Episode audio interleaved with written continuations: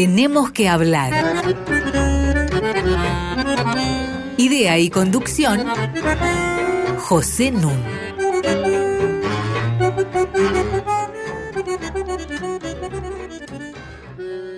Muy buenas noches. Nos da mucho gusto comenzar hoy nuestro tercer año de Tenemos que hablar.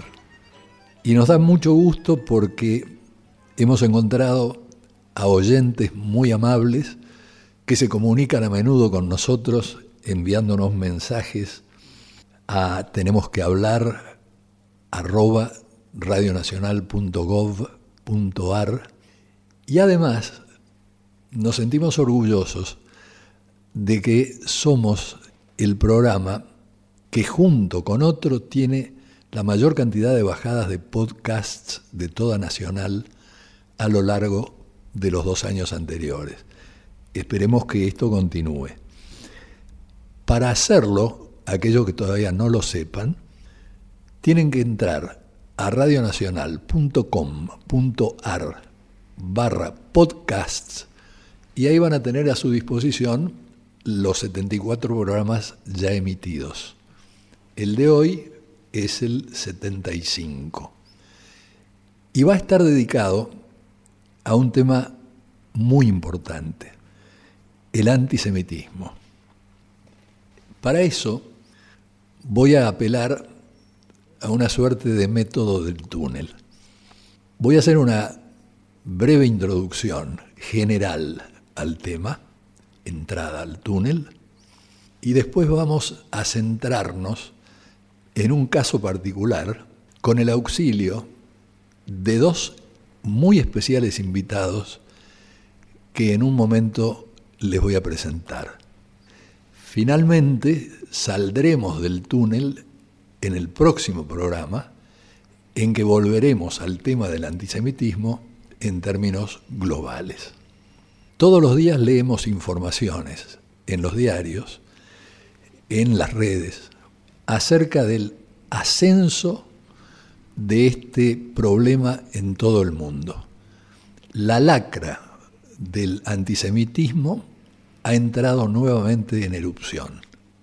En el año 2018 la Unión Europea hizo una gran encuesta, 12 países, 16.000 entrevistados, el 90% declaró que en sus países aumentaba a ojos vista el antisemitismo y casi un tercio de los respondentes dijo haber experimentado agresiones antisemitas personalmente.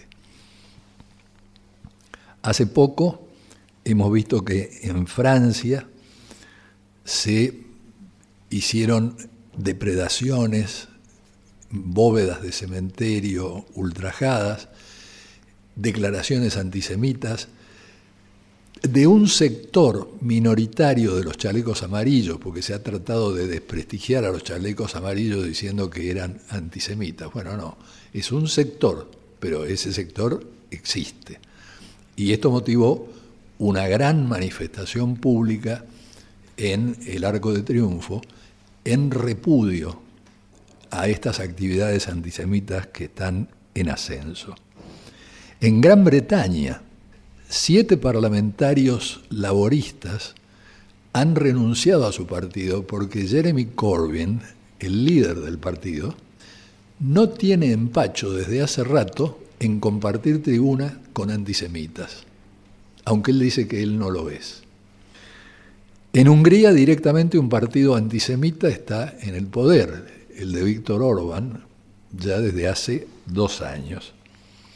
En la Argentina, la DAIA, que es la entidad rectora de la comunidad judía, denuncia que han aumentado 500 veces las actividades antisemitas en el último año, prevaliéndose sobre todo de las redes sociales.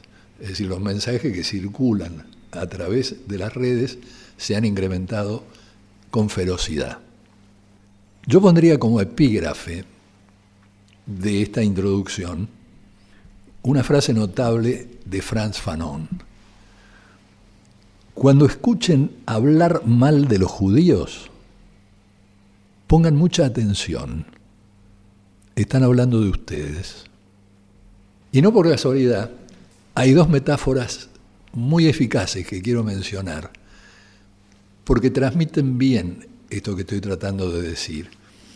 Una es de un periodista norteamericano, Dennis Prager, y es la metáfora del canario. Dice, los judíos eh, son como el canario que los mineros llevan en sus cascos cuando entran a zonas que no conocen en la profundidad de la tierra. Si hay gases tóxicos, el primero que muere es el canario. Y con eso quedan advertidos. La otra imagen es la de las matrioscas o mamushkas rusas, esas muñecas de distinto tamaño que se van encastrando. Bueno, los judíos formarían la muñeca exterior, pero los que están llamados también a sufrir las consecuencias del daño que ella sufra son todas las otras muñecas.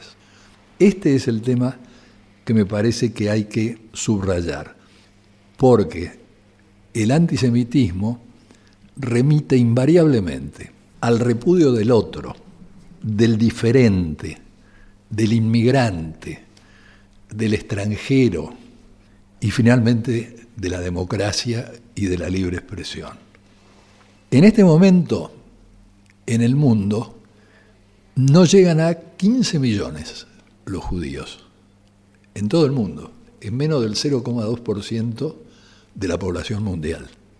De esos 15 millones, 12 millones residen en el Estado de Israel, un poco más de 6 millones, y en Estados Unidos, un poco menos de 6 millones. Después vienen Francia, Canadá, el Reino Unido, la Argentina y Alemania. Entre todos estos países dan cuenta de un millón y medio más. Vale decir, 13 millones y medio residen en los países que les acabo de enumerar. ¿Y de qué hablamos cuando hablamos del antisemitismo? Palabra que después, si tenemos tiempo, les voy a explicar por qué está mal aplicada. El odio a los judíos comienza siendo un odio de raíz religiosa. Esto ocurre desde el siglo III y sobre todo el siglo IV y V de la era cristiana en Roma. Después, igualmente por motivos religiosos, frente a los supuestos asesinos de Jesús, es decir, de Dios en la tierra, las primeras cruzadas asesinan centenares de judíos a su paso. En el siglo XII se difunde un libelo que ha llegado hasta nuestros días, según el cual los judíos matan criaturas para usar su sangre para preparar el pan sin levadura que comen en las Pascuas. Este es un infundio canallesco, pero ha recorrido los siglos. De igual manera, cuando en el siglo XIV estalla la peste negra, ¿a quién le atribuyen la causa? A los judíos. Envenenaron las aguas. Tanto que en Estrasburgo, donde no había llegado todavía la peste negra, quemaron vivos a 900 judíos. Ahora, esto va a cambiar de carácter fue difundido extensamente en la Edad Media y en el Renacimiento por los franciscanos y por los dominicos que recorrían Europa y otros lugares del mundo y hacían una prédica claramente antisemita. Pero esto va a cambiar radicalmente de carácter en el siglo XIX, porque deja ya de ser una cuestión religiosa para transformarse en una cuestión racial. A mediados del eh, siglo XIX, Arthur de Gobineau publica su famoso libro sobre la desigualdad entre las razas. Y en ese mismo año, Ernest Renan escribe que hay dos grandes razas, la raza aria y la raza semita, y que la raza aria es superior y la raza semita es inferior.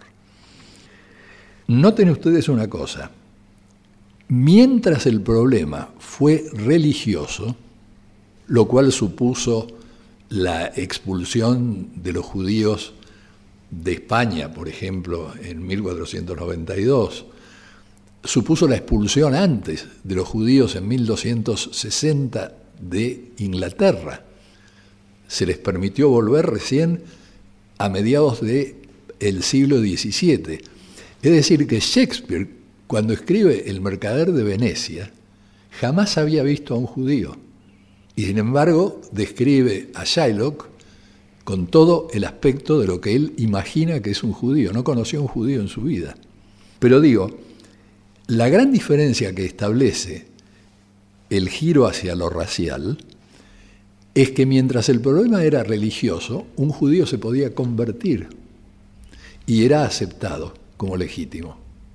Una vez que el tema es racial, ya no hay conversión posible. Por más que se convierta, sigue siendo un judío. Y para un antisemita, un judío despreciable. Los protocolos de los sabios de Sion. Los protocolos de los sabios de Sion es una fábula que no resiste el menor análisis y que en gran parte es un plagio de una sátira francesa del siglo XIX que se titula Un encuentro en el infierno entre Maquiavelo y Montesquieu. Y no tiene nada que ver con los judíos, pero se tomaron partes enteras de esta sátira para volcarlas a los supuestos protocolos de los sabios de Sion. ¿Qué son los protocolos de los sabios de Sion? Son supuestamente la versión de las 24 reuniones que tuvieron en Basilea en 1897 300 líderes de la comunidad judía para trazar un plan para dominar al mundo a través del dominio de la política, del dominio de las finanzas, del dominio del comercio. Y la idea era, según estos protocolos, que lograban apoderarse del control del mundo, o si fracasaban, iban a hacer todo lo posible para realizar actos subversivos que impidieran el normal desenvolvimiento de los países. Esto lo recoge alguien que para muchos va a resultar inesperado. Cree profundamente en los protocolos de los sabios de Sion un antisemita de pura cepa que se llamó Henry Ford. Henry Ford, en 1919, compró un periódico que se transformó en lo que se conoce como el Semanario Internacional Ford, que dedicó exclusivamente a la transcripción de los protocolos de los sabios de Sion y a la propaganda antijudía. Y tuvo un gran admirador. Este gran admirador fue Hitler. Hitler dijo que le cambió la vida, que él aprendió a razonar sobre el tema gracias a Henry Ford, a quien llamaba Heinrich Ford, y cuya foto tuvo siempre sobre su escritorio. Y a Henry Ford le dieron en los años 30 la máxima condecoración de Alemania, para que no se quedara atrás a un alto directivo de General Motors también. Pero Henry Ford fue muy activo en impedir que los judíos refugiados de la Primera Guerra Mundial pudieran entrar a Estados Unidos. Y fue un gran propulsor del aislacionismo de Estados Unidos en los años 30, y otra quizá hubiera sido la historia si lo hubieran frenado a tiempo a Hitler. Bueno, interrumpo aquí este relato. Quiero decirles que en 1921 el Times de Londres estuvo casi exclusivamente dedicado a mostrar por qué eran falsos del principio al fin los protocolos de los sabios de Sion, que es una mentira que, repito, si ustedes consultan las redes van a ver que se sigue propagando, que todavía no ha desaparecido. Vamos a hacer una pausa musical. Y un poco por cábala, y un mucho por placer, todos nuestros primeros programas, este es el tercer primer programa que tenemos, han estado adornados por ese genio que se llamó Glenn Gould, el enorme pianista canadiense, y sus interpretaciones de madurez de las variaciones Goldberg de Juan Sebastián Bach. Escuchémoslo.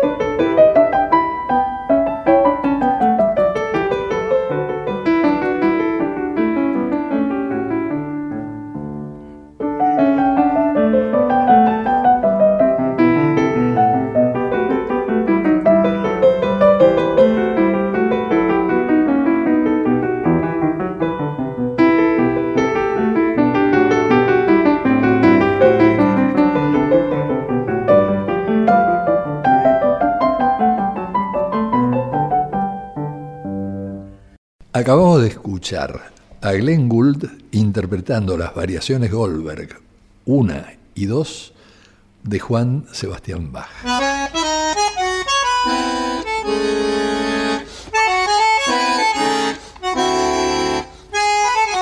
Seguimos con José Nun.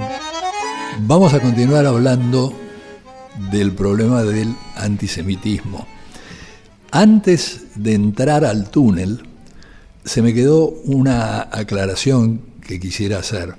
Dado que hoy en día existe el Estado de Israel, que las políticas del Estado de Israel actualmente son políticas ultraderechistas y que se oponen absolutamente a la creación de un Estado palestino y que persiguen despiadadamente a los palestinos, entonces me parece importante hacer una aclaración que hizo un ministro israelí en 2005, que había que diferenciar entre las críticas al Estado de Israel y a sus políticas del antisemitismo.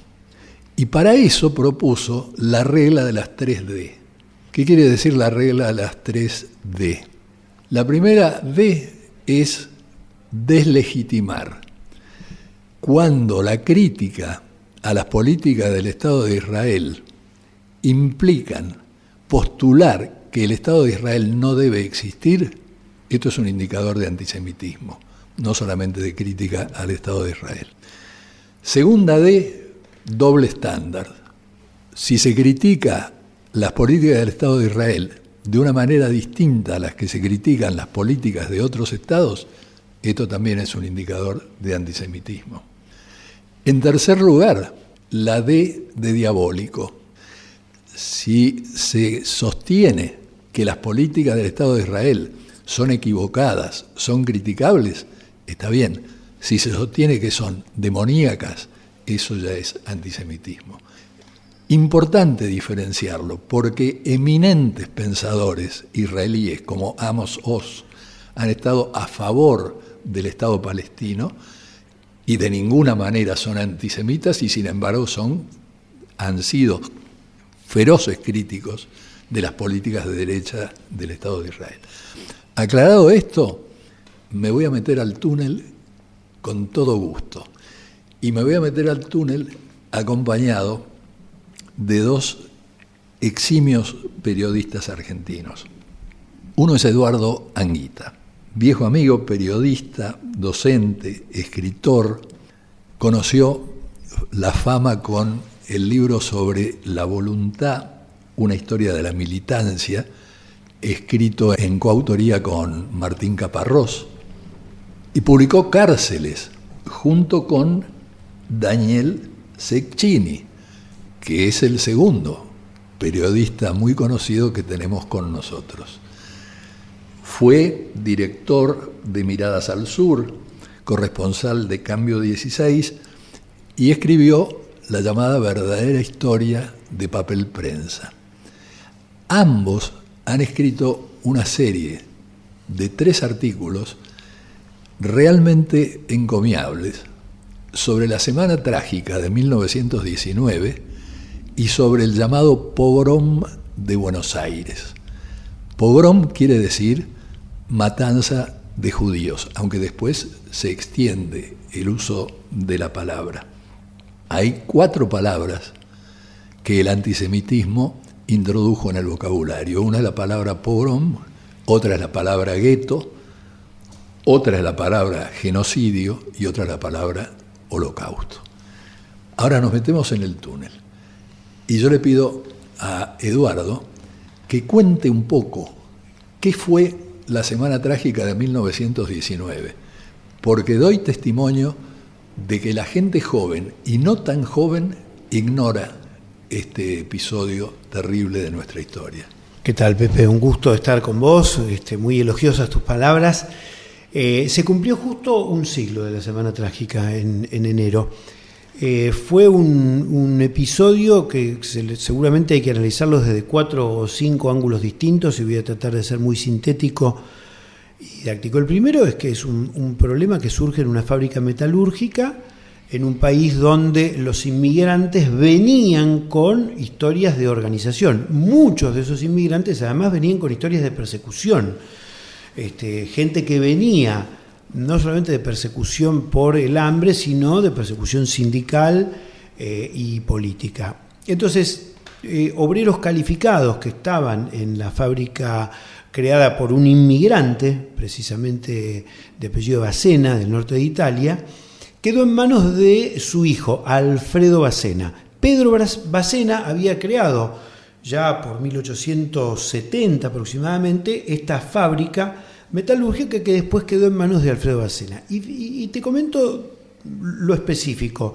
Claro, uno dice en 1919 había terminado la Gran Guerra, la Primera Guerra Mundial, y em, la Argentina, como muchos países, vivía este, desajustes en cuanto a sus importaciones y exportaciones. Los obreros de Bacena hacen una serie de reclamos, presentan un pliego los primeros días de diciembre de 1918.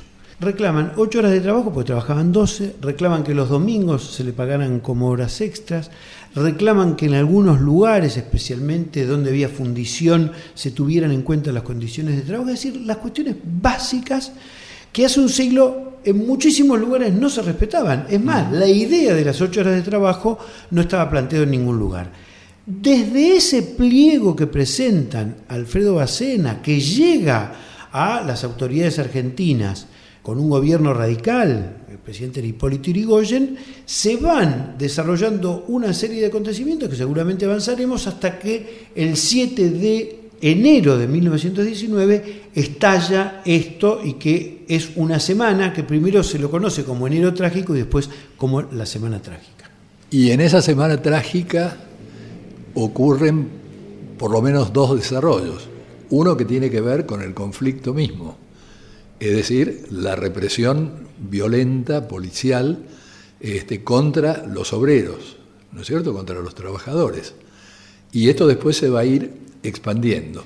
¿Querés comentar un poco más eh, la fase represiva que es la fase inicial de intervención del gobierno. Sí, mira, muy sintéticamente lo que sucedió, la, fábrica está en lo que hoy es la, llamada Plaza Martín Fierro, que está en el barrio de San Cristóbal, en las calles Cochabamba y La Rioja, por, por tomar una dimensión, y los depósitos y la sede del sindicato estaban sobre Amancio Alcorta, una zona donde hay que decirlo, es importante porque era la quema, era la quema de la ciudad de Buenos Aires, y había ya una Villa Miseria ahí, ya ahí había un barrio, pero fíjate vos, un barrio donde había este, gente que había quedado en la nada después de la guerra del Paraguay, eh, gente que había llegado mm, del extranjero y también muchos de los argentinos que llegaban del llamado interior allí. Entonces, en esa zona, que era una zona humilde, habían ido una serie de obreros el día 7 de enero de 1919 a, este, al sindicato. La policía organiza junto con unos matones contratados por este, Alfredo Bacena, organiza una especie de emboscada que se da ahí en, la calle Mancial Corta, muy cerca de lo que hoy es la, sede de la cancha del el Palacio Ducó, ¿eh? la, sede de la cancha de Huracán. Eh, y desde los techos atacan a los obreros. Hay que decir que los, los anarquistas, estos anarquistas eran anarquistas combativos y muchos de ellos llevaban armas. Entonces, este primer tiroteo cobra víctimas, cuatro o cinco víctimas fatales, ninguna de ellos fueron este, de los policías o de los rompehuelgas que estaban en los techos. Todos fueron algunos manifestantes y sobre todo gente humilde. ¿Por qué? Porque las casillas de madera permitió que las balas de los fusiles traspasara y matara a vecinos. Así que esto hizo que velaran a tres de las víctimas en el sindicato metalúrgico, al día siguiente se expandiera como reguero de pólvora la idea que había que este, parar, cerraron muchos de los comercios de la zona y llevaron este, a los féretros de estos tres que velaron el sindicato metalúrgico, imagínate vos, desde Amancio Alcorta, cerca de la cancha de Huracán, al cementerio de la Chacarita. Bueno, este, los días 8 y 9 fueron de una ferocidad impresionante e Hipólito Yrigoyen lo que hace es reemplazar el área de seguridad que estaba en el Ministerio del Interior y pone a Elpidio Torres de ministro a cargo del área, el que era ministro de Defensa, y pone al general Luis de Lepiane a cargo de lo que era la represión. Bueno, obviamente, un tipo que estaba en Campo de Mayo no era un policía como había sido Irigoyen, un policía amigo de los vecinos. Y ahí es donde sucede lo que este, todos podemos decir fue verdaderamente una semana trágica, porque la cantidad de muertos hasta el 13 de enero a la noche fue de más de 700, según Horacio Silva, que es uno de los investigadores que me parece que trata con más cuidado pero claro, el dato que da la Embajada de Estados Unidos, que manda el Departamento de Estado, es de 1.300 y pico de muertos, cifra que es verosímil, pero es muy difícil de probar. Entonces, bueno, fueron esos, y finalmente hubo un acuerdo. Lo que te comento es que en el acuerdo, el petitorio del 2 de diciembre que decía 8 horas respeto de los domingos, eso se cumplió tal y cual lo reclamaban los obreros. Hubo una semana y el 20 de enero volvieron todos los trabajadores, incluso los que estaban despedidos por parte del conflicto, volvieron a trabajar y la fábrica de Bacena siguió hasta que, bueno, pasaron otras cosas que ya en algún momento comentaremos. Nos detenemos un momento en el túnel para escuchar a Bach.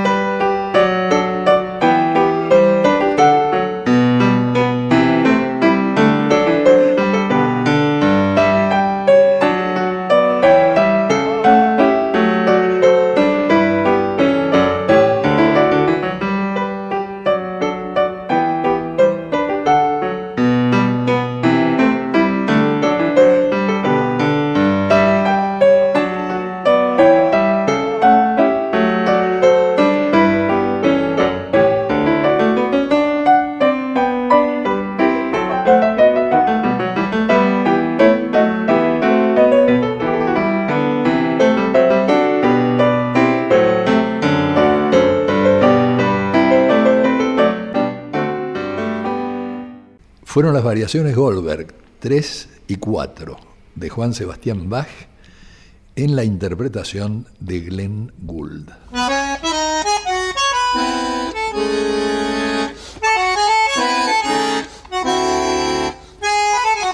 Seguimos con José Nun. Estamos conversando con Eduardo Anguita y con Daniel Cecchini acerca de la Semana Trágica y ahora acerca de una de las derivaciones de la Semana Trágica que yo le voy a pedir a Daniel que nos explique. El llamado pogrom de Buenos Aires, o más específicamente pogrom del 11 y de Villa Crespo. Bueno, gracias por la invitación. Y sí, dentro de lo que fue la, represión violenta, salvaje, sangrienta de la Semana Trágica, eh, se produce de alguna manera en ese marco otro episodio, dentro de la misma represión, un episodio de represión focalizada, que es lo que se conoció como el pogrom judío. La población judía en la ciudad de Buenos Aires era bastante numerosa, si tenemos en cuenta que había un millón y medio de habitantes en la ciudad y entre ellos se estimaba que eh, entre 70.000 y 100.000 para aquella época, 1919, eran judíos. Aquí, para, para que esta represión general se focalice en uno de sus, de sus vertientes en la comunidad judía, creo que confluyen una serie de, de factores. Un antisemitismo latente, que nunca había tenido una manifestación de este tipo y menos con participación del Estado y de grupos parapoliciales. Y de ahí el contexto histórico. Tenemos la Revolución Rusa ocurrida hacia menos de dos años, menos de un año y medio, y desde hacía unos meses eh, los principales diarios argentinos venían planteando la posibilidad de que se eh, creara en la Argentina un soviet local, en función de que, eh, digamos, los maximalistas, como los llamaban, exportarían o llegaría la revolución a la Argentina. En ese sentido, se produce también un proceso de identificación por simplificación. La revolución era rusa, y aquí en la Argentina, en esa época y aún hoy, a los árabes se les dice turco, a los rusos se les dice judíos, a los españoles se les dice gallego. Ahí se produce como un deslizamiento eh, de significación. Lo que ocurre es que en 1881, eh, cuando es el primer pogrom en Rusia, en ese momento el 50% de los judíos del mundo habitaban en Rusia. Entonces, ese pogrom produce una gran emigración la mayor parte van hacia Estados Unidos y otra parte viene hacia la Argentina. Entonces, efectivamente eran, existían muchos judíos rusos, que efectivamente eran rusos, quiero decir. ¿no? Entonces la ecuación era judío-ruso, ruso-comunista. Sí, bueno, claro, es, eh, un, deslizamiento significante. Tanto es así que al presunto líder de, este soviet argentino que era totalmente inexistente, era parte de una operación política y de prensa, la llamaríamos hoy, era un judío que era Pedro Piniwold, que era judío, era periodista, era redactor mm, de Avantgarde, un diario que se escribía en yiddish y llamativamente no era ni ruso ni comunista, era un socialista, al punto que cuando cae preso lo va a sacar Federico Pinedo, por esa época diputado socialista. Digamos, entonces, esta eh, identificación de ruso con comunista y de comunista ruso con judío es uno de los justificativos de esa represión focalizada. Y lo otro es una intervención muy fuerte de la Iglesia a través de él, fundamentalmente, eran, fueron muchos curas porque hubo eh, muchos actos públicos organizados por la Iglesia en contra de los obreros y de los judíos, pero eh, quien llevó, digamos, la voz cantante fue el vicario de la Armada, que se llamaba Donicio Napal, donde en una de sus arengas en la calle Junín dice que el socialismo, dice directamente que el socialismo es una enfermedad judía y que hay que extirpar al socialismo y a quienes lo causan. Claro. y ahí se desata la represión que se focaliza en el barrio del Once. Eduardo. Lo que vendría bien recordar también es que la Armada había prestado su sede, el edificio que está en Córdoba y Florida, ¿eh? que es un edificio que tenía muy pocos años de construir, un, edificio de estilo francés bellísimo, lo había prestado para que se reunieran, alentados por un contraalmirante, Pedro Domecq García, eh, para que se reunieran una serie de, este, hoy diríamos, cajetillas, ¿eh? de gente que en general estaba ascribía al, culto católico, pero además tenía posiciones de cierto nacionalismo. Cierto nacionalismo que querían emparentar con los grupos nacionalistas blancos que estaban este, combatiendo en la guerra civil que se había desarrollado después de la toma del poder del partido bolchevique. Es decir, que había una especie de contagio, no solamente de la idea de que había que combatir al soviet, sino que había que matar este, y en este sentido, la, creación de la Liga Patriótica formalmente se da en abril, pero los grupos de la Liga Patriótica no solamente salieron de la sede social de la Armada de Florida y Córdoba, sino también salieron de comisarías, porque el general de Lepiane también se integró a la Liga Patriótica. Es decir, la Liga Patriótica en ese momento tuvo al frente a un diputado radical, Manuel Carles, tuvo como inspirador a un hombre este, de una jerarquía muy importante en la Armada y al propio vicario de la Armada. Es decir, nadie puede decir que la Liga Patriótica salió de un grupo de lumpenes como podrían haber salido en Italia este, los que siguieron al Duce y demás, sino que acá fue algo surgido de los sectores económicamente pudientes y políticamente poderosos, al punto tal que uno piensa en un Hipólito Yrigoyen como alguien dentro del radicalismo, de una visión popular, y sin embargo, en ese radicalismo también estaban figuras de ese peso. Figuras como la de Manuel Carles, de una posición no muy popular, ¿no?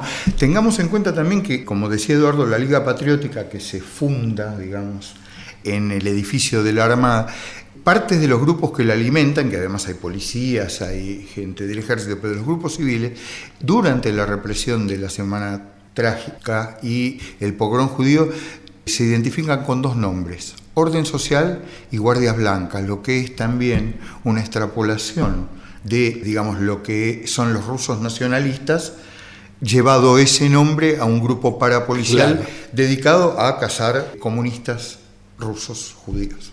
Y el soviet que inventaban era no solamente argentino, sino también uruguayo.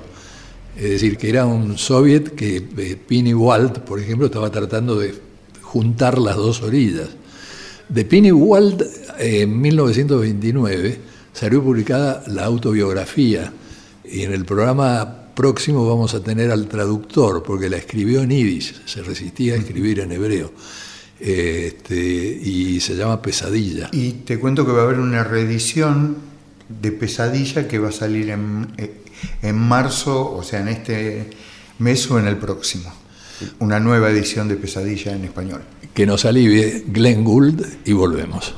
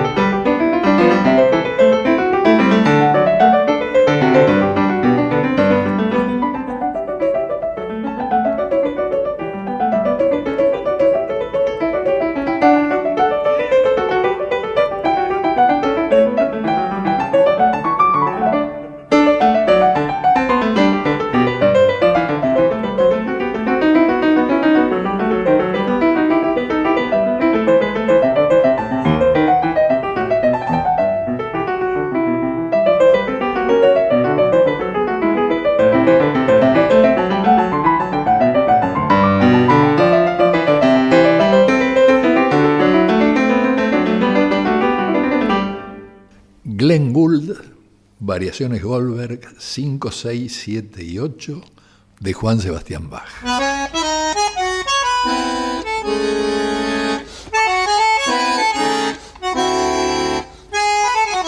Seguimos con José Nun. Sigo conversando con Eduardo Anguita y con Daniel Cecchini. Y Daniel venía de esbozar los acontecimientos del pogrom de Once y Villa Crespo.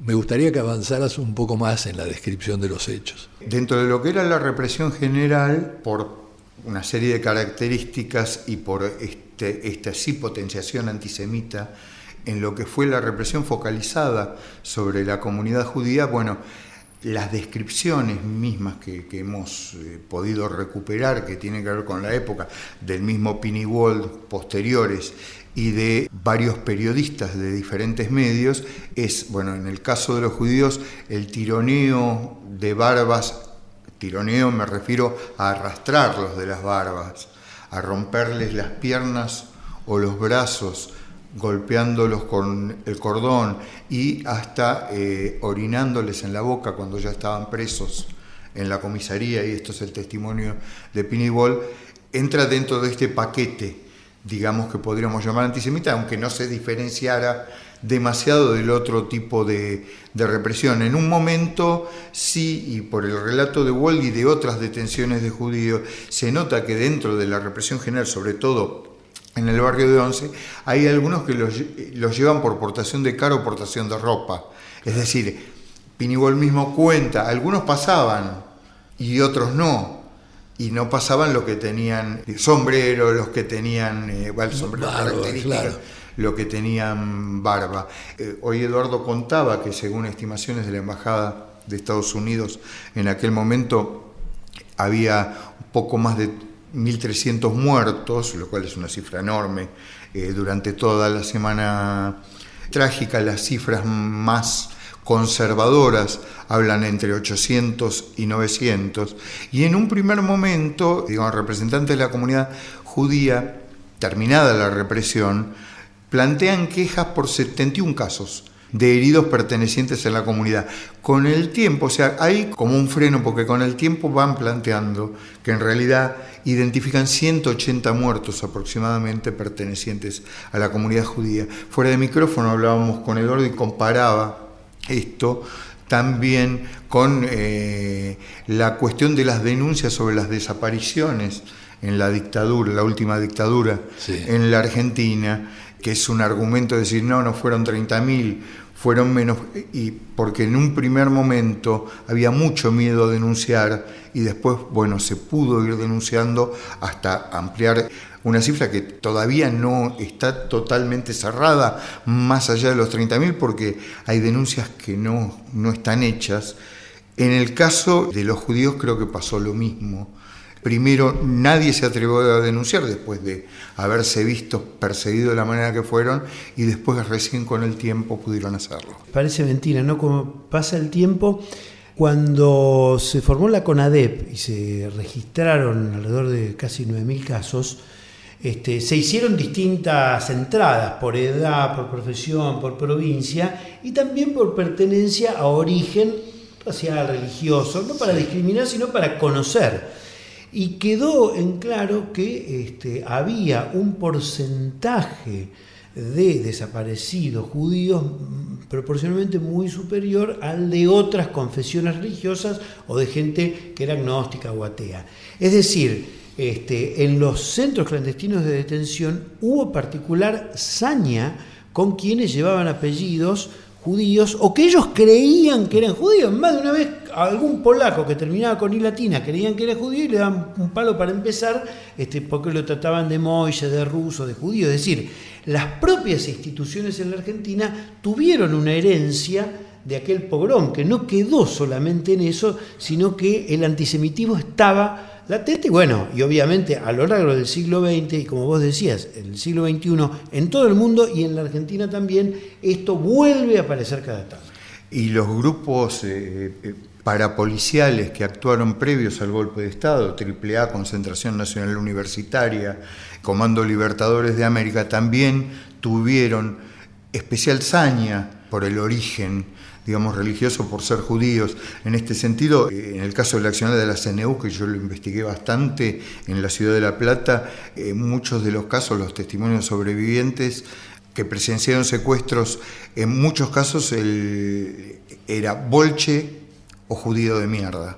Claro. Ahora, yo lo experimenté en carne propia cuando hice el servicio militar pero era muy común, de nada comparable con estas cosas que ustedes describen, pero hay una cosa que a mí me impresiona mucho, y es que el rey del sainete argentino fue sin duda Alberto Bacareza, el autor del Conventillo de la Paloma, ¿no es cierto? Este, estamos en el mes de abril del año 1919. Es decir, estamos a tres meses de los acontecimientos, que eran públicos y notorios.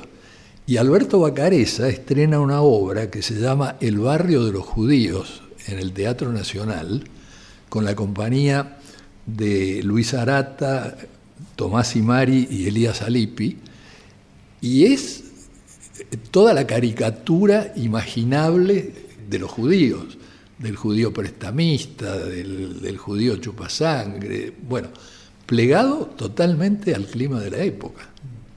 Años después, Ivo Pelay, en 1926, va a escribir una obra que no estrenó, que se llamó Judío, pero que tenía otro carácter, que no se ensañaba como la obra de Bacareza. Aunque al final de la obra de Bacareza dice, bueno, pero después de todo, seamos todos amigos, ¿no? Después, después de haber basureado a los judíos en un contexto como el que vos venís de describirnos, ¿no? Eduardo, vos querías comentar algo sobre la intervención británica.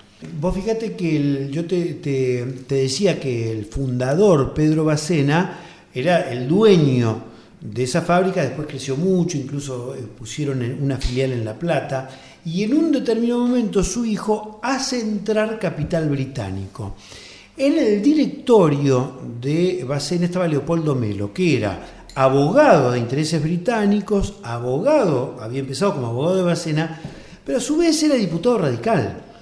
Es decir, uno piensa ahora, alguien que está en la misa y en la procesión, es decir, alguien que es, por un lado diputado de la nación por un partido político que fue por primera vez este, triunfa por elecciones, de voto masculino, hay que decirlo, eh, pero Melo estaba ahí, este, como en varios lugares a la vez, y era los intereses británicos en Bacena este, tuvieron un peso. Y fíjate vos que los intereses británicos tuvieron peso en dos episodios que también fueron trágicos. Uno, la Patagonia Rebelde, tan estudiada por Osvaldo Bayer, y también en la Forestal, porque el tanino que se extraía en los quebrachales del norte de Santa Fe, toda esa, zona, eh, toda esa zona boscosa, tenía mucho que ver con el concepto de ferrocarril que tenían y por supuesto también para exportar a otros ferrocarriles del mundo. ¿no? Así que este, hay que entender que el encuadre que tenía la Argentina como granero del mundo significaba no solamente la deuda con la Baring Brothers, no solamente el endeudamiento, sino también la presencia directa en las empresas que estaban radicadas en la Argentina de intereses británicos. Claro, y vos decías cómo llegábamos a Uriburu por este camino. Una mención muy breve, porque cuando uno dice la Liga Patriótica, Manuel Carles, diputado radical, dice una organización que tuvo, digamos, un esplendor en ese momento, si se puede llamar así, con fotos que salían en los diarios del doctor Manuel Carles al lado de purpurados, al lado de gente este, protagónica de distintos sectores, cuando en realidad hoy lo tenemos que ver como un grupo parapolicial y paramilitar.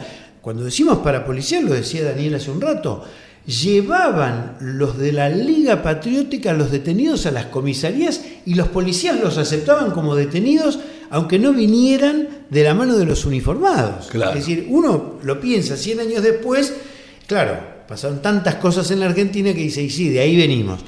Ahora, también es tremendo pensar que ese tipo de grupos nacionalistas que estaban amparados por la prensa, por la vida cultural de la alta sociedad, después fueron los que acompañaron el golpe del 6 de septiembre del 30, cuando el general Uriburu necesitaba también algún tipo de movilización para derribar el segundo gobierno de Irigoyen. Y efectivamente, otros grupos nacionalistas, ya la Liga Patriótica era minoritaria, era un sello, otros grupos nacionalistas se fueron hasta la Plaza de Mayo mientras iban desde Campo de Mayo la caballería y los autos con las tropas que efectivamente tomaron la Casa de Gobierno aquel triste 6 de septiembre de 1930. Un personaje nefasto de la historia argentina, que se llamó Gustavo Martínez Subiría y que firmaba sus obras literarias como Hugo Wost. Martínez Subiría no vaciló en atribuir la crisis del 30 a una vasta maniobra judía para ahogar la civilización cristiana. Uriburu lo designó director de la Biblioteca Nacional en 1930 y se mantuvo en ese cargo, se mantuvo en ese cargo, yo creo que es importante señalarlo, aunque a algunos no les guste, hasta 1955. Es decir, Perón lo permitió conservar el cargo de director de la Biblioteca Nacional, a pesar de que tuvo una breve incursión a mayor nivel. En 1944, el general Pedro Pablo Ramírez lo nombra ministro de Instrucción y Justicia. Ahí se lanza con todo a cesantear profesores judíos, por un lado, y a atacar al tango, criticar el tango. Es la época en que cambian las letras de los tangos, le cambia porque el lunfardo es inadmisible para él. Ahora, renuncia en ese mismo año 1944 cuando la Argentina rompe relaciones con el eje. ¿Y por qué renuncia? Porque la Argentina rompe relaciones con el eje. Es decir, el señor era un nazi. En 1981, Videla le pone el nombre de Martínez Subiría a la hemeroteca de la Biblioteca Nacional.